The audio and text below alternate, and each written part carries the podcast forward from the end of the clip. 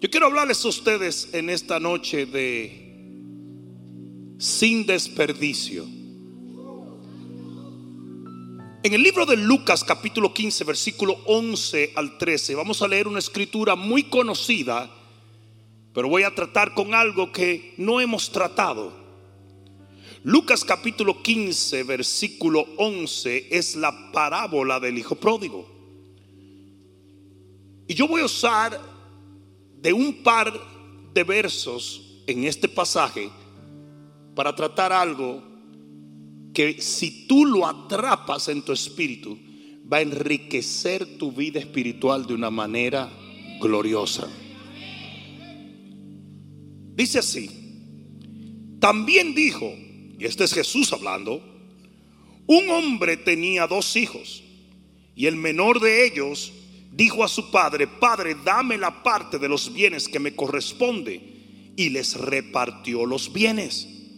No muchos días después, juntándolo todo, el hijo menor se fue lejos a una provincia apartada y allí desperdició sus bienes viviendo perdidamente. pon la mano en tu corazón, Padre, yo te doy gracias en el nombre de Jesús y te pido que en esta noche nos ministres, que detrás de esta palabra tu Santo Espíritu haga una cirugía en nuestra alma hasta que nuestra alma pueda recibir esa palabra y quede tatuada en el nombre poderoso de Jesús, en lo más recóndito de nuestro corazón. Gracias te damos en el nombre de Jesús porque sabemos que este lugar esta noche, este momento, es una cita divina preparada por ti. En el nombre de Jesús, el que lo crea diga amén, amén y amén. Siéntate un momentito.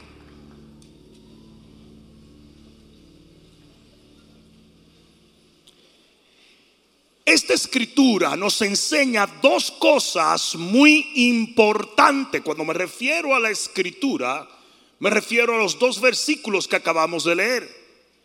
Hay dos cosas muy importantes. La primera cosa que notamos en esto que acabamos de leer como nuestro texto es el poder para obtener de Dios.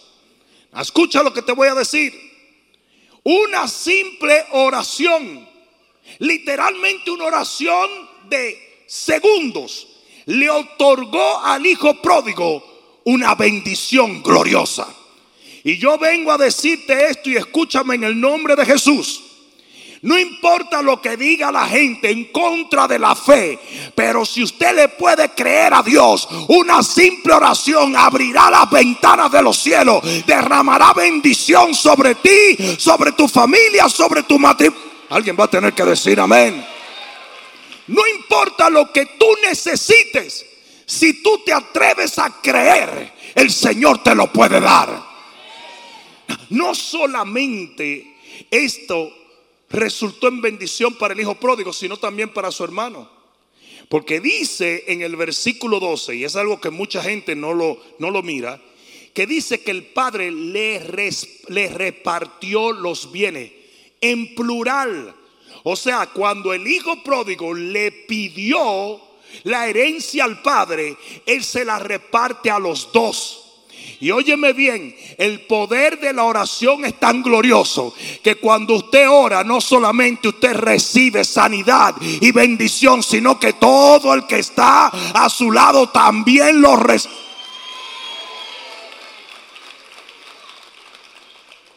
Es interesante que el hijo mayor no oró o no pidió o ni siquiera estaba esperando, pero la bendición le llegó. Cuando usted tiene fe, cuando usted tiene fe, cuando usted tiene fe, esa fe afecta a sus hijos, su esposo, su esposa, su tío, su primo. ¿Alguien está entendiendo eso? Usted no puede dejar de orar por su familia. Usted no puede dejar de orar por su negocio. Usted no puede dejar de orar por su economía. Usted no puede dejar de orar por su espiritualidad. Usted no puede dejar de orar por aquello que tiene sentido en tu vida. Porque tu fe, yo dije, tu fe cambia la vida de otros. Sí, el hijo pródigo oró, pero el hermano obtuvo. ¿Alguien está entendiendo esto? Escucha esto, porque es importante. Hoy en día yo no sé por qué hay tanta gente diciendo, no, esa gente que privan en gente super fe. Un día me dijeron a mí eso, tú eres de esos pastores super fe. Dijo, ni modo que yo sea super duda. Tú eres de esos pastores que creen que tú puedes orar y los milagros suceden. Absolutamente sí. Yo creo en los milagros porque creo en Dios. Yo creo en la sanidad, yo creo en la visitación divina, yo creo en el Espíritu Santo, yo creo que los muertos se levantan, yo creo que Dios abre puertas y su gloria se derrama. Yo creo en el Espíritu Santo, yo creo en el avivamiento, yo creo en una visitación, yo creo que mayor es el que está en mí que el que anda en el mundo. Y si usted no lo cree, ese es su problema. Pero no me venga a hablar tontería. El hijo pródigo oró y punto. Y en una simple oración recibió una herencia. ¿Alguien entendió eso? ¿Alguien lo entiende? Que nadie te engañe. Dítele que está a tu lado, que nadie te engañe. Dios desea y aún promete bendecirnos. Y si tú eres capaz de creerlo, usted lo recibe. ¿Alguien lo entendió? Y a algunos que no son capaces de creerlo, de refilón le llega tu fe. Todos los milagros de Jesús comenzaron así.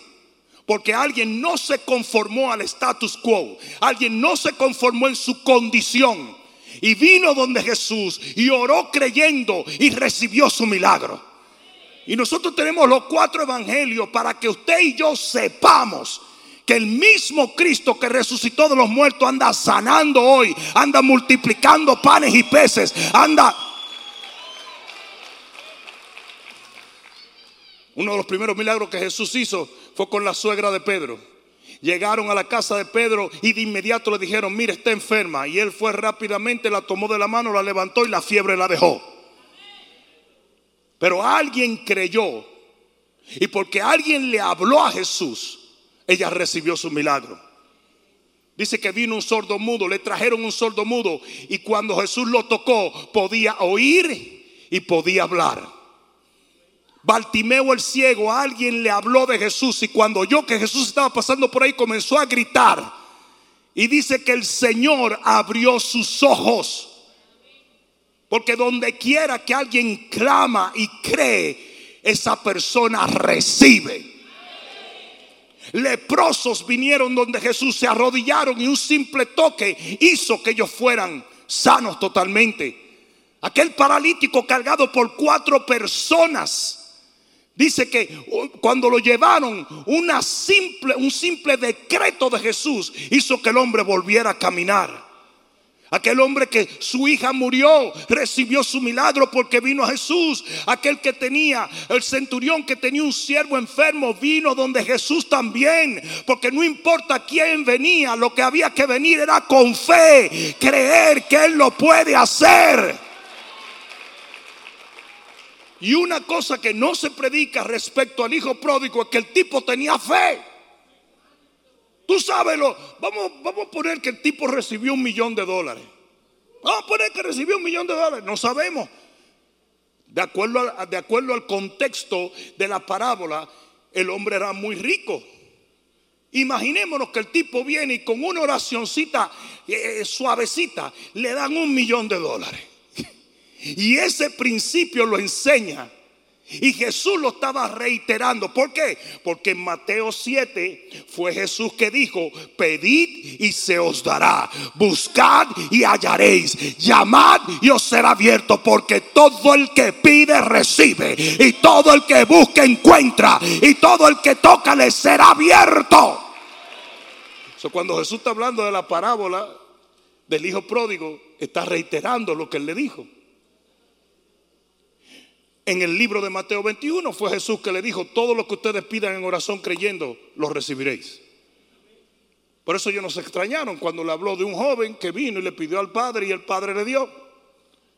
En Juan capítulo 14, versículo 13 dice, todo lo que pidas en mi nombre, yo lo haré para que el Padre sea glorificado en el Hijo. Lo que pidan en mi nombre. Óyeme bien, lo que pidan en mi nombre. Óyeme hombre, mujer, joven, niño, lo que tú pidas en su nombre, Él lo va a hacer. So, cuando Jesús comienza hablar de la parábola de los pródigos y arranca así, hasta ahí vamos bien. Porque el hijo pródigo vino y oró a su padre. Le dijo, dame. Y el padre le dijo, toma. ¿Qué le dijo el hijo pródigo? ¿Qué le dijo el padre?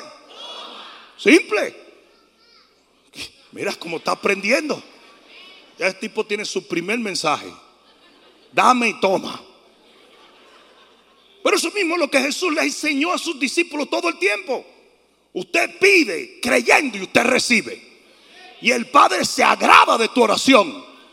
Y yo quiero reiterar antes de avanzar al próximo punto que usted tiene todo el derecho como un hijo de Dios a usar el nombre que es sobre todo nombre, el nombre de Jesús, para clamar por cualquier milagro en tu necesidad.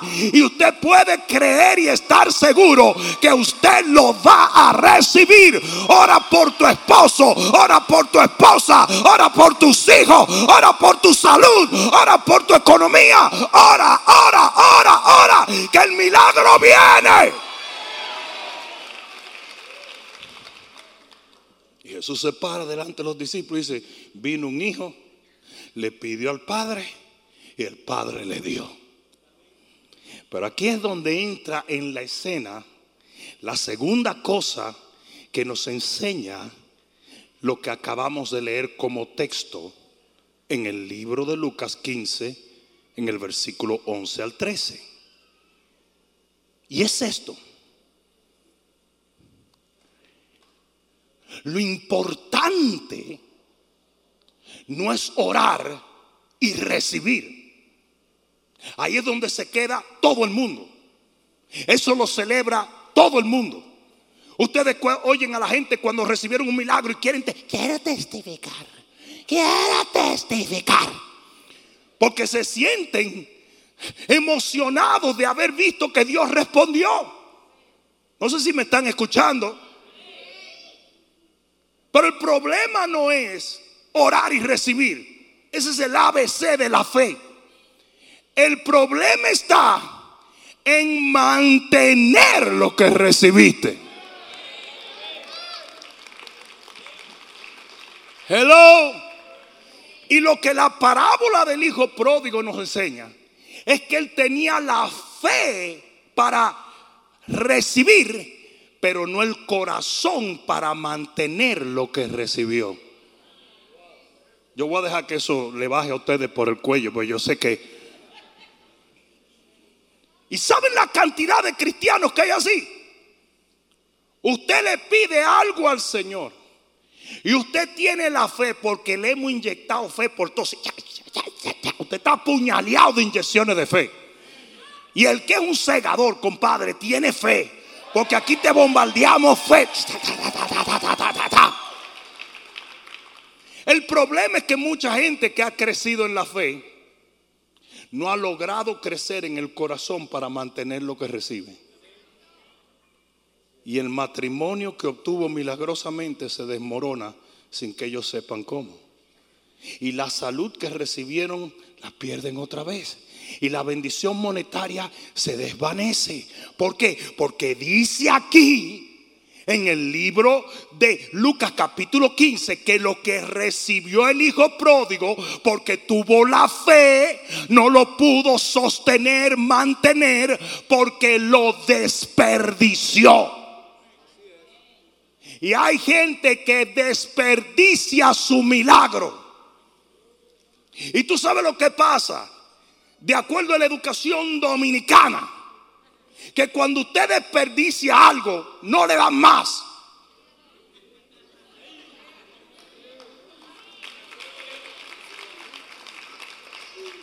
Todo papá responsable es responsable de que si él te dio algo y usted no lo cuida, Él no le da otra cosa.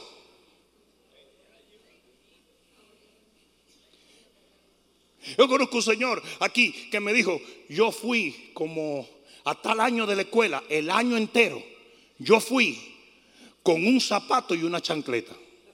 Y yo, ¿por qué? Porque me fui al río, compadre. Yo más tenía un par de zapatos.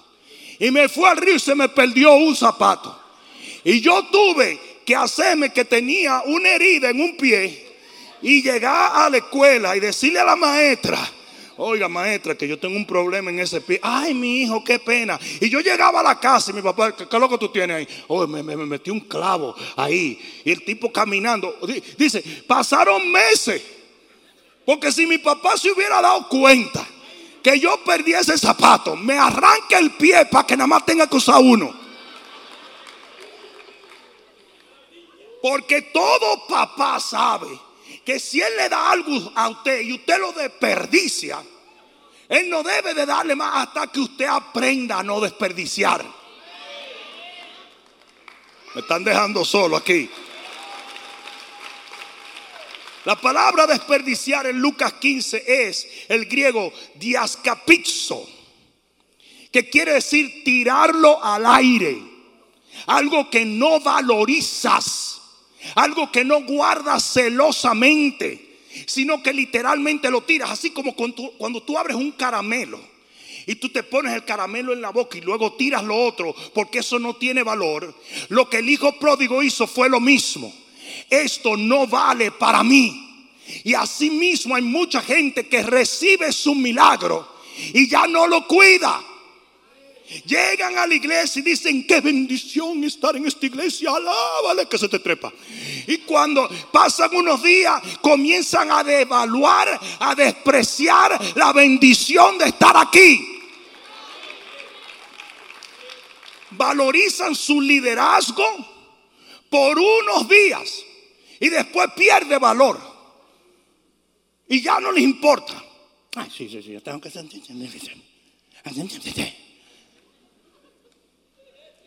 y todo lo que usted desperdicia lo pierde.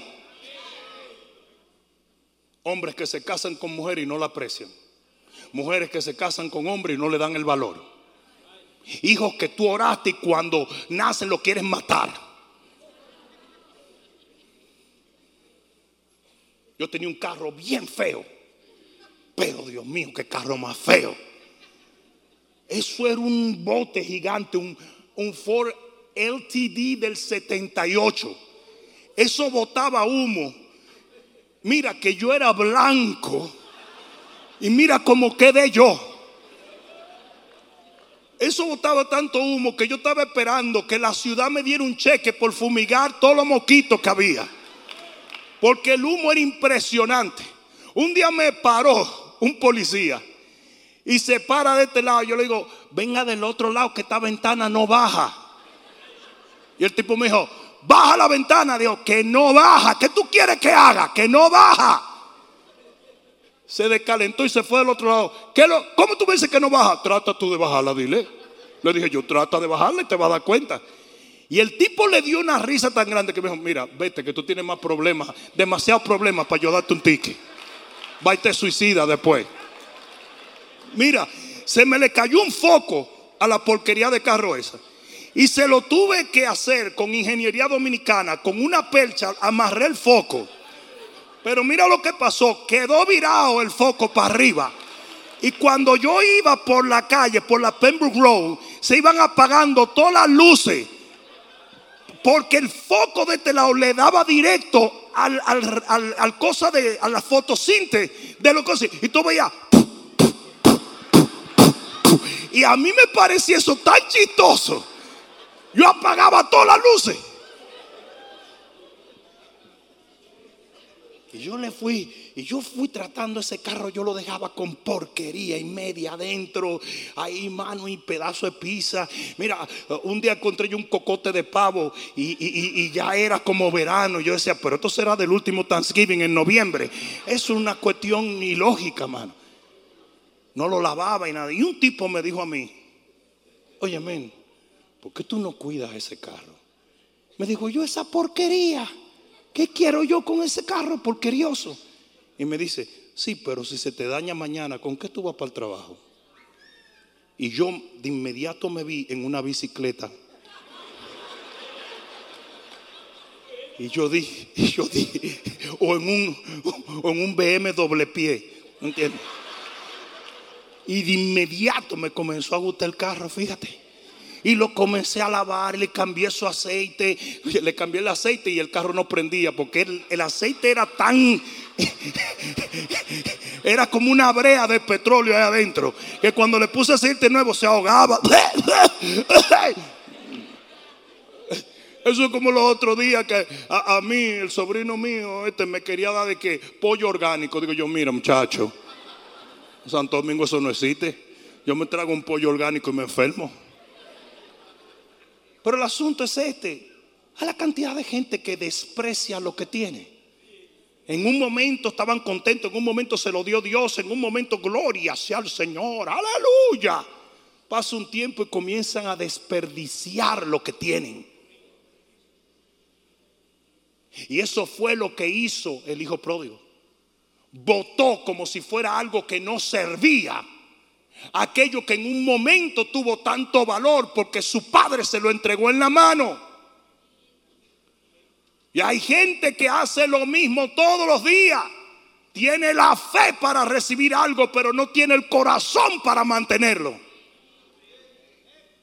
Los niños de nosotros Cómprame un perro, cómprame un perro, cómprame un perro. Yo te juro que yo lo voy a dormir, yo lo voy a bañar, yo le voy a lavar los dientes, yo voy a recoger la caca, la pipi y toda otra cosa, la lombriz, lo que sea. Yo lo pelo, yo lo pero. Tú compras el fuño perro y a la semana esos tipos no quieren ponerle un dedo arriba.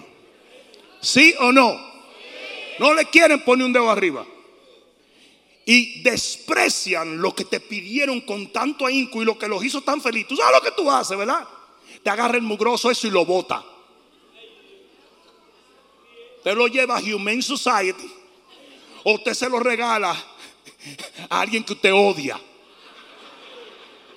Porque si usted permite que ellos desprecien eso y como quiera se lo deja, el que está mal es usted. Porque lo que se desprecia se debe de perder. El hijo pródigo despreció la bendición y la desperdició también. La tiró al suelo y la perdió. Y a mí me duele ver a tanta gente en camino a perder su bendición porque no le está dando el valor necesario. Una persona aplaudió, gloria a Dios. Y generalmente no es que tú no tienes bendiciones, es que ya ni las cuentas como bendiciones. Entonces siempre te está quejando porque está esperando algo más, porque ya lo que tienes no te hace nada. Y no es que no tienes bendiciones, porque si haces un inventario, las tienes. Pero muchos las desprecian.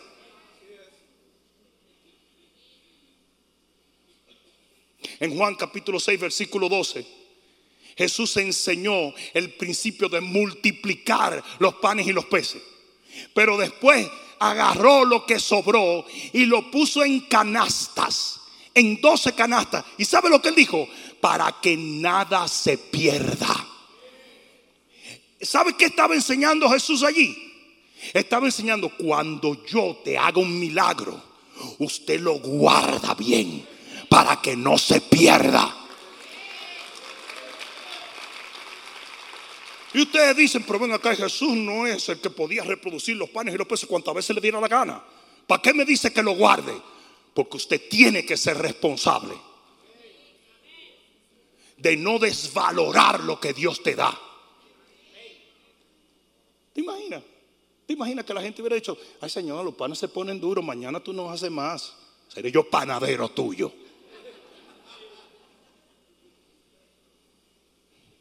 En Juan capítulo 6, versículo 39, el Señor Jesús dijo esto.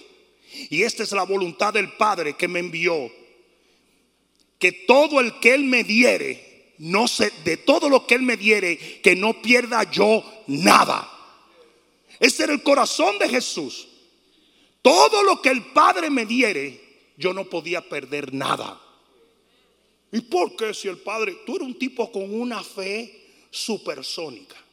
Tú podías pedirle lo que te diera la gana y tú lo recibías. Sí, pero mi Padre me enseñó a mí a mantener lo que Él me daba.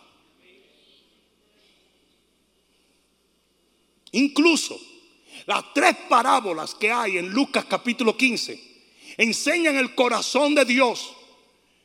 Enseñan que la moneda perdida, aunque la mujer tuviera nueve, no podía perder la número diez. Que el que tenía las ovejas, aunque tuviera 99, no podía perder la número 100.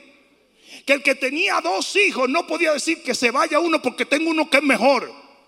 Porque si vino de Dios, usted no lo puede despreciar.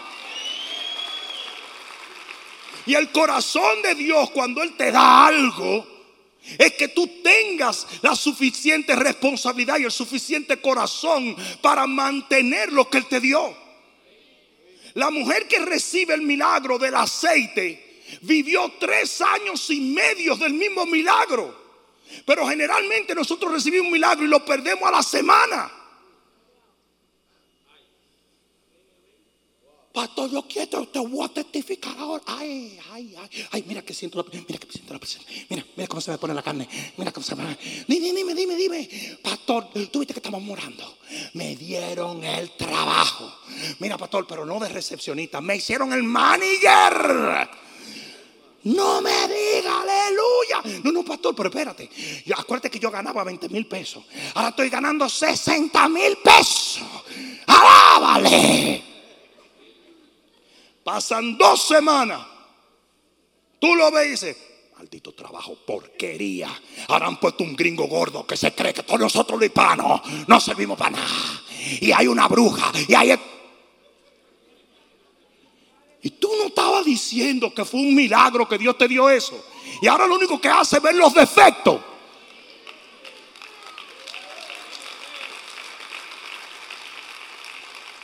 Yo le conté a ustedes de un pastor que su sueño era ir a Europa. Y una vez nos los llevamos, yo, Rosa y yo. Y desde que llegó comenzó a neciar. Pero esto es un montón de edificios viejos. ¿Y qué es esto? Lo llevamos a Venecia. El tipo, pero es un agua sucia. Yo hasta vi una rata metida por ahí. Y yo diciendo, lo voy a en la misma agua ahora mismo. Yo decía, yo, ¿para qué trajimos esta bestia? ¿Para qué? Nosotros que disfrutamos con lo que sea. ¿Para qué trajimos este tipo? Y lo agarré en una y le di una lección de esa, que es el hombre viejo que está hablando. Como dos horas, se lo, hasta en italiano le hablé. Es malagradecido. Tú a mí me dijiste que ese era tu sueño y nosotros dijimos, vamos a dejar que Dios nos use para cumplir el sueño de este. Y después que estaba ahí, lo único que hacía era hablar plepla desperdiciando su milagro. Ese tipo se arrepintió y lloró. Y desde ese momento en adelante le podíamos dar pan con arena. Y el tipo decía, esto es delicioso. Yo no había visto una cosa igual. Porque eso es lo que necesitamos. Una gente que nos pele bien. Usted no es ningún muchacho para estar con esa bobada quejándose de todo. ¿Cree que eso le asienta bien a Dios? Dile que está a tu lado, pero mira lo sospechoso y dile, yo creo que eso es para ti.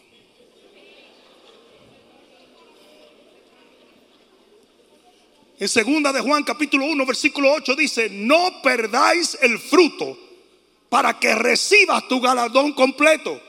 Ah, entonces el fruto que Dios te da se puede perder. Y si Dios te está diciendo a ti que no lo pierdas, no es Dios que hace que tú lo pierdes, es usted. Porque lo que Dios te da, usted está supuesto a cuidarlo.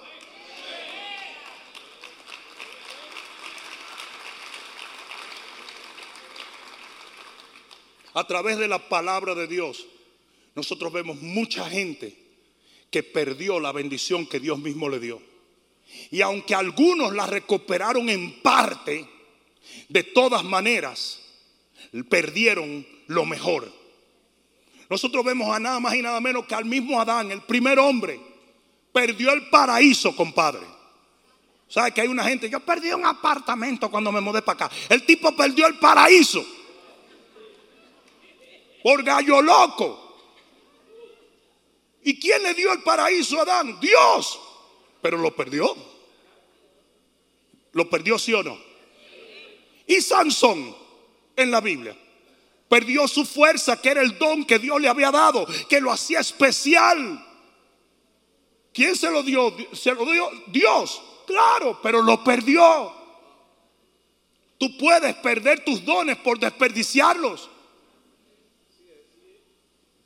Y Esaú, que perdió la primogenitura por loco. Por eso Dios dijo, yo lo aborrecía a Esaú. Porque Dios aborrece eso. Y David perdió gran parte de su reinado por el amor de una mujer. He dado todo cuanto fui hasta el castillo que me dieron. Lo perdió todo.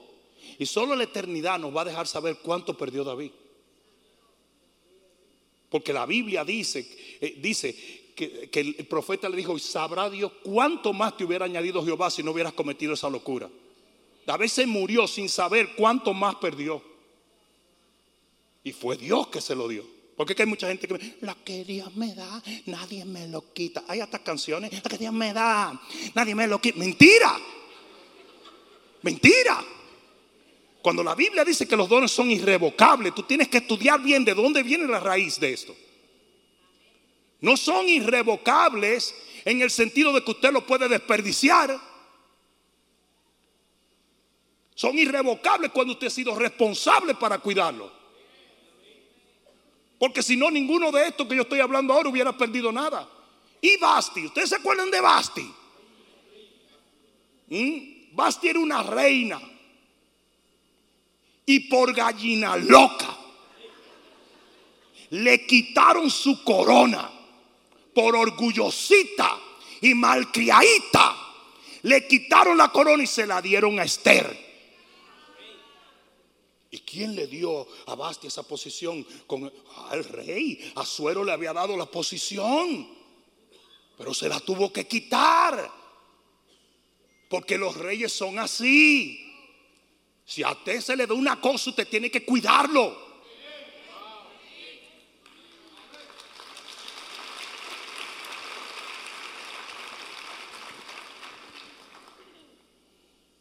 Y Moisés perdió su entrada a la tierra prometida. Se pasó la vida entera caminando hacia un sitio y no lo dejaron entrar. ¿Y fue culpa de Dios? No fue culpa de Moisés, por desobediente, por rebelde, y Judas, uno de los discípulos del Señor, andaba con el Señor, caminaba con el Señor y perdió su lugar eterno. No fue Dios, fue Él. Todavía Judas vino a entregarlo y el Señor le dijo, con un beso entregas a tu maestro, queriéndole decir, yo soy tu maestro todavía, yo te puedo ayudar. Pero no le importaba eso porque ya no tenía valor para él la relación que él tenía con Jesús. Ustedes conocen gente así, ¿verdad? Que ya no le dan valor a muchas cosas que deberían valorar. Y Rubén, Rubén perdió su primogenitura, su lugar, porque, porque se subió al lecho de su padre. Y así hay un montón de gente en la Biblia que son el clásico ejemplo de lo que le pasa a los cristianos muchas veces. Reciben algo de Dios y lo pierden porque lo desperdician.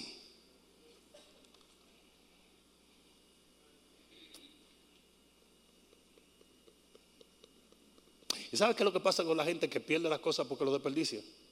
Que comienza a envidiar el otro. Y por eso es que tuve tantos cristianos que solamente viven para mirar lo que el otro tiene y para decir Dios es injusto porque a mí no me ha dado lo que se tiene. Te dio otra cosa y usted no la guardó.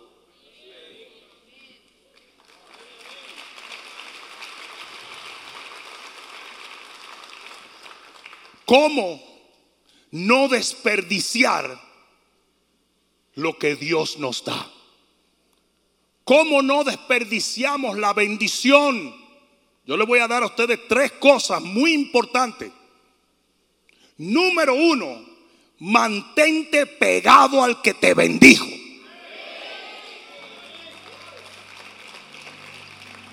Porque el que te da algo, lo sostiene. ¿Cuántos me están entendiendo? En Mateo 12:30 dice el Señor que no recoge conmigo desparrama. Entonces mira esto, todo el mundo va a recoger aquí, ¿ok?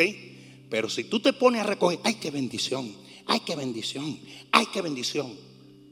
Y te olvidas que Jesús está supuesto a estar contigo. Eso se pierde. Porque el que no recoge con él desparrama. Porque una cosa es poder recoger y otra es poder mantener lo que recogiste. Qué diferente hubiera sido la vida del hijo pródigo. Si el hijo pródigo hubiera dicho, mira, papá, tú me vas a dar todo esto. No, gracias papá, pero me voy a quedar aquí. Lo voy a poner en mi caja fuerte, pero yo me quedo aquí. ¿Sabes por qué? Cuando en Israel las herencias se daban en vida, no se daba todo.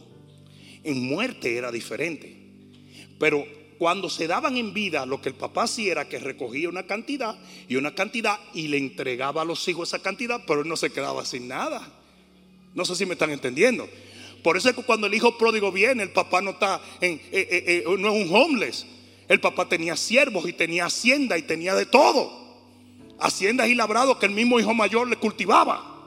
Y tenía becerro gordo.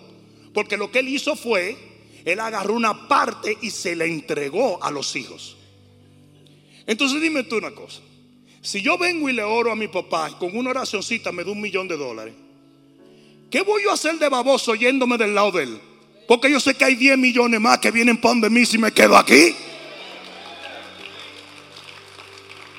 Entonces usted no puede agarrar la bendición y alejarse de Dios, que es lo que hace mucha gente en la iglesia. ¿Te han visto a la gente que vienen? Ay, porque yo vengo porque estoy cansado de darme ducha fría ya. Yo vengo a esta iglesia, Señor, mándame un hombre.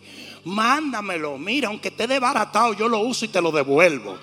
Yo lo que quiero es que tú me mandes un hombre porque ya no puedo más. ¡Van!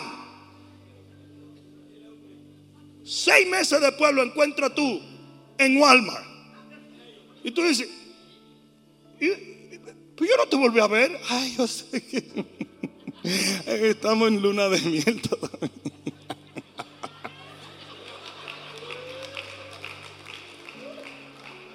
¿Estoy hablando la verdad, sí o no? Sueltan todo. Se fueron con la bendición, pero dejaron el que lo bendice. ¿Sabes lo que pasa usualmente? Se le cae la bendición.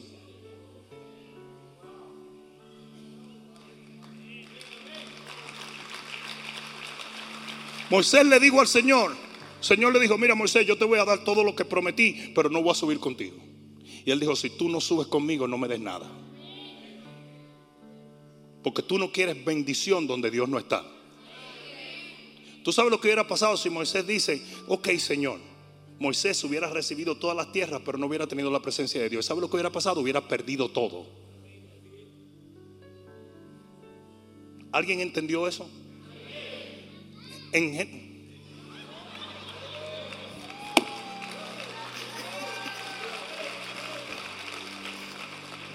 Le voy a tener que dar un título a ese, aunque sea de monaguillo, le voy a dar un título. Qué lindo. Tenemos que aplicar el principio de Ana.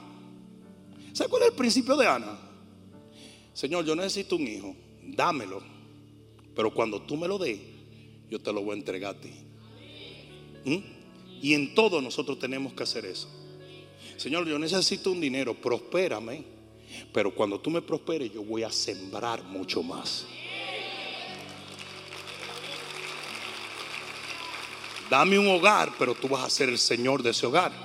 Dame un carro, pero te lo voy a llenar de gente para ir a la iglesia. Dame salud, pero la voy a usar para ti. ¿Sí o no? Ah, pero hay gente. ¿Tú entiendes? Si tú me paras de esta cama, Señor. Si tú me paras, enderezame las rodillas, Señor. un año después agarrando clases de salsa.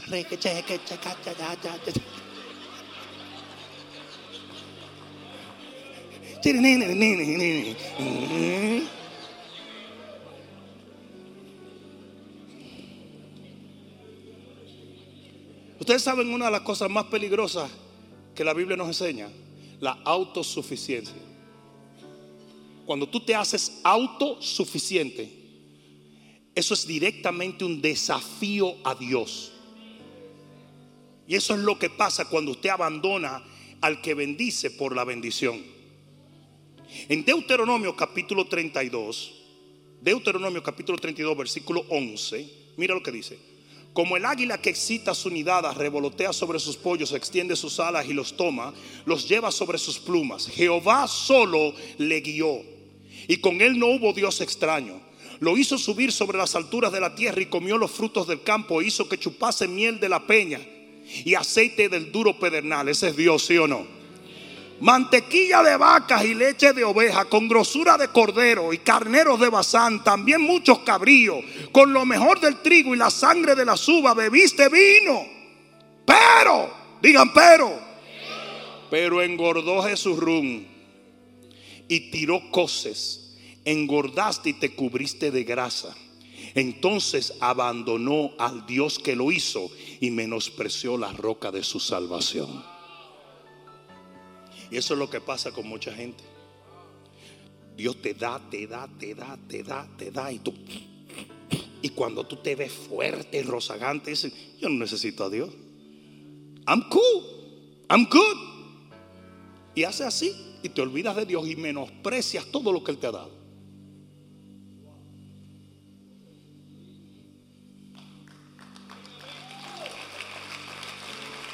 Usted quiere no desperdiciar lo que Dios le da. Usted tiene que mantenerse pegado a Él. Porque lo que Dios te dio, te lo dio con una condición que tú nunca lo cambiaras a Él por lo que Él te dio.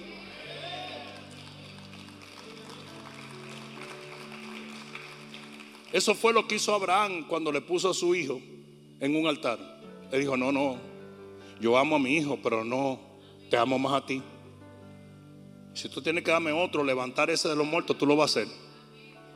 ¿Qué le pasó al rey Saúl? El rey Saúl recibió lo que tanto anheló y luego traicionó a Dios. Se hizo autosuficiente.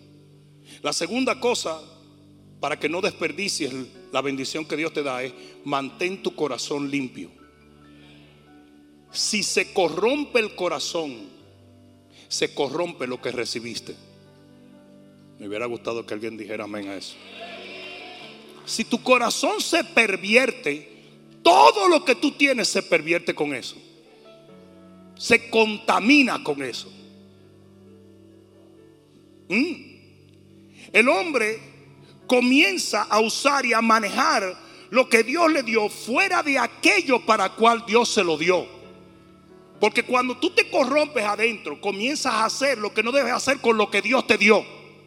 No sé si alguien me está entendiendo. David recibe autoridad y abusa la autoridad. Porque su corazón se pudrió a tal extremo que él le dijo, Señor, haz un corazón nuevo en mí, un corazón limpio, porque el mío se pudrió. Y se lo dijo al Señor, Señor, no me dejes el corazón así, hazme uno nuevo que yo estoy podrido por adentro. Porque el Señor de ser un pastorcito de ovejas lo llevó a ser un rey y agarró y mató a un hombre para robarle la mujer. Abusó de su autoridad. ¿Y qué pasó? Lo perdió. Lo perdió todo. ¿Alguien me escuchó? Y Balaán. ¿Quién le dio la unción a Balaán? Dios. Pero cuando le ofrecieron dinero para que él profetizara, se corrompió su corazón. ¿Y qué terminó pasando? Desperdició toda la unción que Dios le había dado. Lo mismo pasó con Sansón. Y lo mismo hubiera pasado con Esther si no hubiera tenido un tío que se llamaba Mardoqueo. Porque de repente Esther llegó a un momento en su vida donde recibió todo lo que ella anhelaba, pero empezó a pensar, ay Dios, ¿sabes qué? Yo creo que lo que tengo lo conseguí yo. Y Mardoqueo le dijo, mira Furufa. Déjate de estar de loca vieja. Y entiende que si tú no usas el don que Dios te dio para lo que Él te lo dio, lo vas a perder. Porque lo que se desperdicia. Ah, ustedes no estaban aquí ahorita. Déjenme dar el rewind. Lo que se desperdicia. Claro. Es el discípulo número uno mío. Aquí hay una historia, una historia muy interesante que se llamaban los Miami River Cops. Esos eran unos tipos que eran policías y un día descubrieron que si paraban a un tipo en los tiempos de la mucha droga en Miami, a los ochenta y pico, paraban a los tipos y le daban cuatro palos y le quitaban toda la droga y el dinero. Ese es el mismo escenario de cuando Dios le entrega autoridad a alguien y la abusa. ¿Sabe dónde están todos esos tipos? En la cárcel. Están todos guardaditos, forever. ¿Por qué? ¿Por qué? Porque la ciudad de Miami no le dio autoridad para robarle a los drug dealers. Ellos abusaron su autoridad, como un líder puede abusar su autoridad, como un hombre puede abusar su autoridad, como una persona puede abusar su don y luego lo pierde. ¿Sí o no? Yo conocí un, tipo, tremendo profeta, tremendo profeta. El tipo era ta, ta, ta, ta, ta, ta, ta, ta. Putum plus se cayó con una muchacha. Y cuando se cayó con la muchacha, el don comenzó a mermar tanto que comenzó a hacer actos de magia baratos, ni siquiera caros, baratos. No era David Copperfield. No, no. Eran truquitos. Entonces comenzó, en vez de fluir en un don, porque ya el don eh, había mermado demasiado, porque lo había desperdiciado, y el don mermó tanto que él comenzó a hacer trucos. Voy a convertir el agua en vino. y era mentira, eran colorantes y pH y todo eso. Y lo descubrieron. Lo descubrieron y, los magos comenzaron a decir, este truco que hizo este pastor, mira, yo lo hago. Y todo el mundo riendo. Se convirtió en un asme reír de todo el mundo. ¿Pero por qué? Porque abusó el don que Dios le había dado en vez de usarlo correctamente.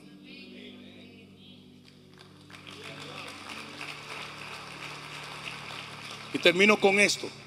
La tercera cosa que tú necesitas para nunca desperdiciar la bendición que Dios te ha dado es mantente haciendo aquello que provocó la bendición en el primer lugar. Alguien debió decir amén.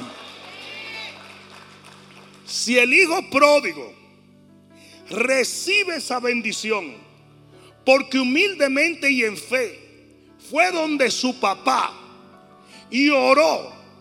Imagínate que si hubiera quedado humilde y orando, hubiera seguido creciendo. Si usted llegó a una posición por su humildad, no se ponga orgullosito. Mm, no se me ponga orgullosito. Que digan los líderes eso. De repente un líder es muy dinámico y tiene talento y tú vienes y comienza a darle esto y cruza de un lado a otro y cruza de un lado a otro y cruza de un lado a otro y después de repente hace y yo tengo demasiados dones. Tú dices, pero tú eras un santero hace seis meses, ¿qué te pasa a ti? ¿Sí o no? Y de repente yo tengo un don y yo tengo esto. Y cuando vienen a ver qué pasa, puto plus, le quitamos todo eso, sale por ahí y nunca llega a nada. Porque lo que lo levantó fue un corazón humilde. Y permitió que el orgullo se metiera en el corazón. ¿Sí o no? Claro que sí. ¿Sabe la cantidad de casos que están saliendo ahora de corrupción en el FBI, en el CIA, en todo eso? ¿Qué tú crees que va a pasar eventualmente con ellos? Van para afuera. Porque se les dio una posición por ser gente íntegra y correcta y dejaron su integridad y se corrompieron. Y muchos de ellos van a parar presos.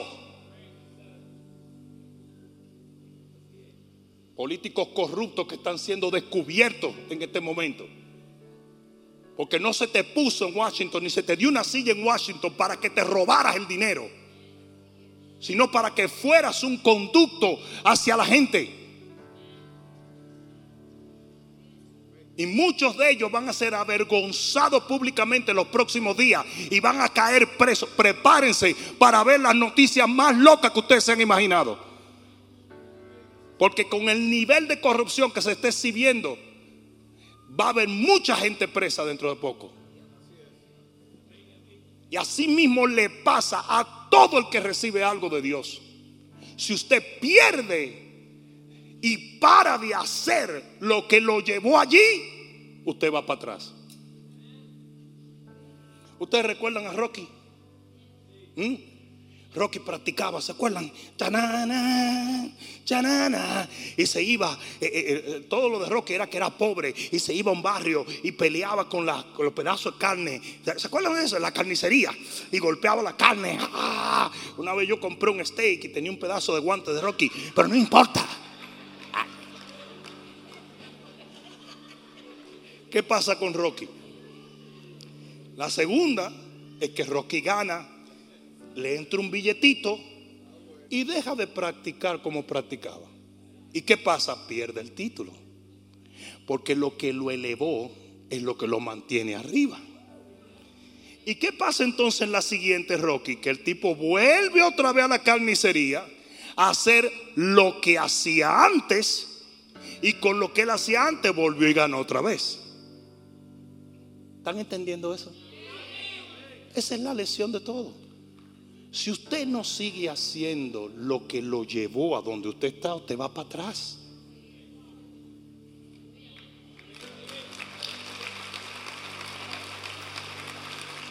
Nosotros estamos en el Mojave Desert. Estamos en, en cuatrimoto y en motocross, un montón de pastores. Después que predicamos nos fuimos para el desierto de Mojave, donde hay unas dunas. Y hay un pastor, pastor Mario, mi amigo, que nos dice, ¿verdad? Oigan bien, cuando ustedes le tiren para arriba a la duna, no paren. Porque si ustedes se asustan y paran, ustedes van para atrás. Pero es que yo dije, ¿qué vamos a parar? ¿Tú, tú, sabes con quién tú estás hablando, eh? Es con Ivol Caníbal, versión dominicana. Yo agarré ese pa, pa, pa, pa, pa, pa, pa, pa. Señor, y cuando yo iba para allá arriba, que tú no ves la planicie de arriba, automáticamente se te mete el pensamiento que tú vayas así y te va a tirar por un risco.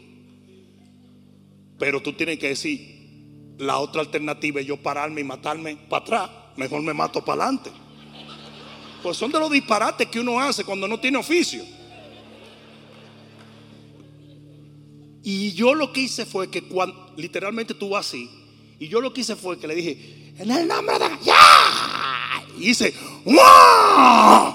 Y caí en una planicie.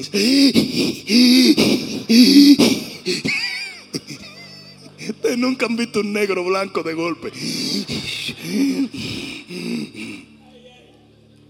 ¿Qué pasa? Allá abajo viene el hijo de Carlos Ortiz, Neftalí. Le digo, le tiene que dar con todo. Y el tipo hace ca, ca, ca, ca. Pero se le metió la misma idea cuando él iba ahí. Pero este sí pegó los frenos. Y cuando pega los frenos, ese tipo bajó esa montaña. Pra, pra, pra, se desbarató, mano. Todavía de eso hacen como ocho años y él tiene el letrero de Yamaha impreso aquí en la frente. Eso, eso lo agolpeó la roca, lo agolpeó la motora. Eso se dio golpe por todos sitios. Hubo que llevarlo al hospital. ¿Y qué fue lo que yo le dije? Chico, tú no podías pararte. Y tú lo sabes. Me dice, ay, yo creía que me iba a matar. Bueno, pues terminaste muriéndote de todas maneras. Pero ¿cuál es la lección en eso? Si usted lo eleva a algo, usted no puede parar de hacer lo que lo elevó porque usted va para atrás. Cómo usted consiguió avanzar en algo, entonces siga haciéndolo. con el mismo corazón, con el mismo ahínco, con la misma inspiración, usted sigue haciéndolo. Porque si usted deja de hacer eso, usted va para atrás. ¿Estamos entendiendo eso? Voy a terminar con esto. Apocalipsis capítulo 2, versículo 2. Y este sí es el final, final de los finales. Yo sé que nosotros tenemos varios finales, pero este sí es el final, final de los finales en este día. Queda totalmente finalizado. Apocalipsis capítulo 2, versículo 2 dice, yo conozco tus obras y tu arduo trabajo y paciencia, que no puedes soportar a los malos y has probado a los que dicen ser apóstoles y no lo son y los has hallado mentirosos. Y has sufrido y has tenido paciencia y has trabajado arduamente por amor de mi nombre y no has desmayado. Todo eso es bueno, ¿verdad que sí? Pero tengo contra ti que has perdido tu primer amor. Recuerda, por tanto, de dónde has caído y arrepiéntete. ¿Y qué dice? Y haz las primeras obras. O sea, que todo ese piropo que el Señor le tiró al principio, ya ellos no lo hacían. Y todo ese piropo fue lo que lo llevó a ellos a ser notorio delante de Dios, pero ya no lo hacían, porque dijo, haz las primeras obras. Entonces no estaba haciendo las primeras obras. Dice aquí, haz las primeras obras, pues si no, vendré pronto a ti y quitaré tu candelero de su lugar. Oye lo que está diciendo. Comenzaste a hacer las cosas. Paraste de hacer las cosas. Si no vuelves a hacer las cosas, te quito lo que te di.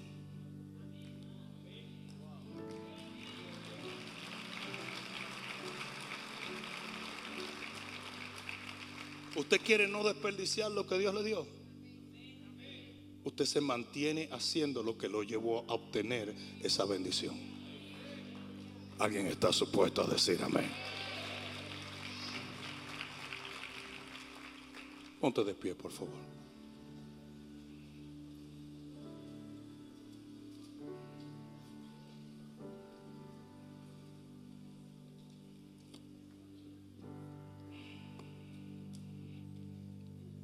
La realidad más patente de lo que yo estoy hablando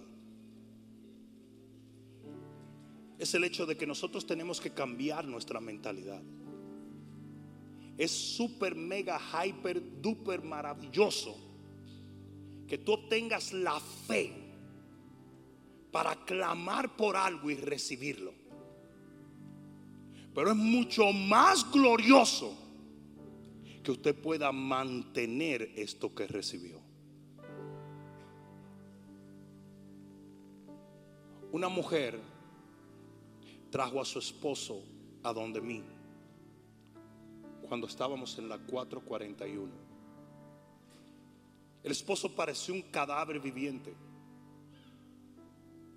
Y vino, y el hombre no servía al Señor, pero ella sí. Y ella viene y me dice, pastor, a él lo desahuciaron, tiene cáncer de los pulmones y está muy avanzado por favor, ore por él. Yo le impuse la mano a ese hombre, ni siquiera quise preguntar mucho. Yo le impuse las manos y el hombre comienza a temblar y le comienza a salir espuma de la boca. Y el hombre de repente tose y literalmente parece como si 275 mil cigarrillos me hubieran caído arriba ese espíritu de nicotina salió en ese momento. Literalmente salió.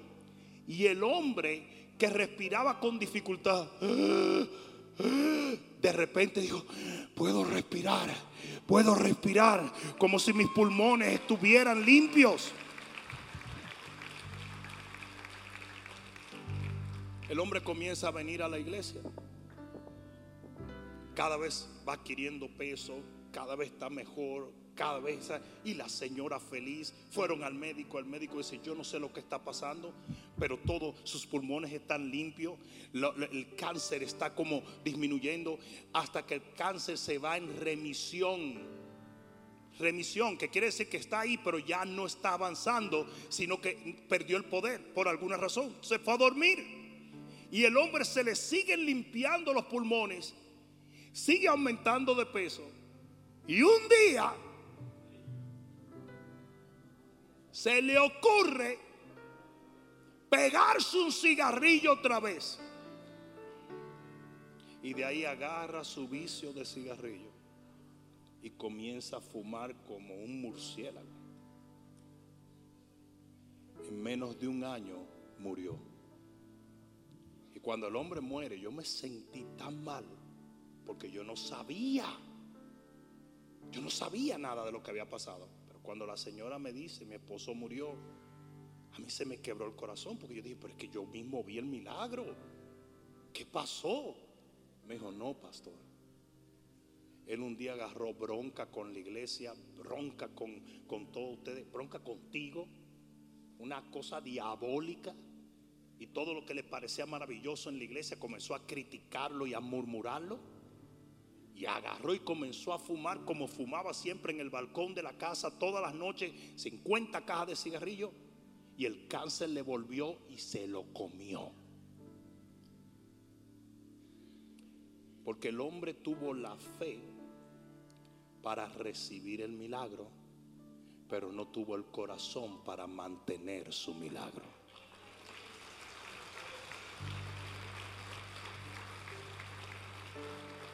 No desperdicies tu bendición. Lo voy a decir otra vez, no desperdicies tu bendición. Lo que sea que Dios te da, usted sea celoso y guárdelo, cuídelo, defiéndalo. alguien debe decir amén aquí. No dejes que el diablo te robe lo que Dios te ha dado. ¿A cuántos reciben esta palabra en esta noche? Si usted la reciba, venga un momento aquí, cierre sus ojos, levante sus manos y yo quiero cerrar en oración en esta noche. Vamos, acércate, acércate, acércate. Aleluya, aleluya, aleluya,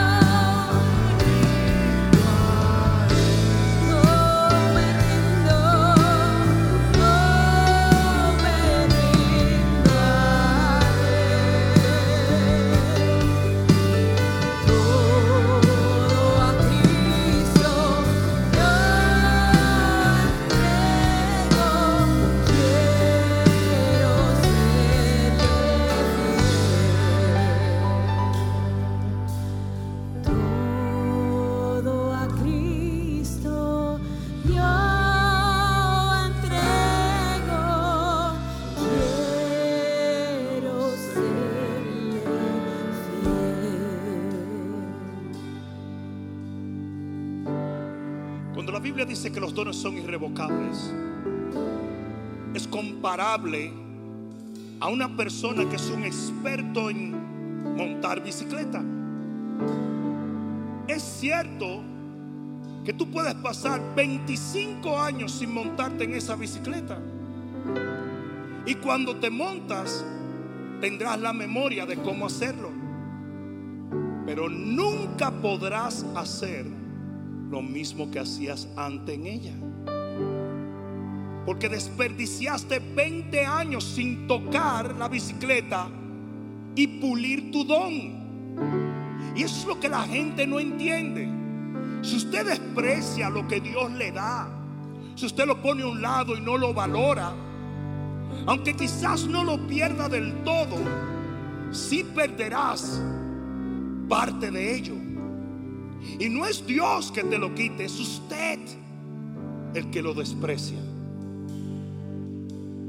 Todo lo que Dios te da, usted tiene que ser celoso de guardarlo, mantenerlo.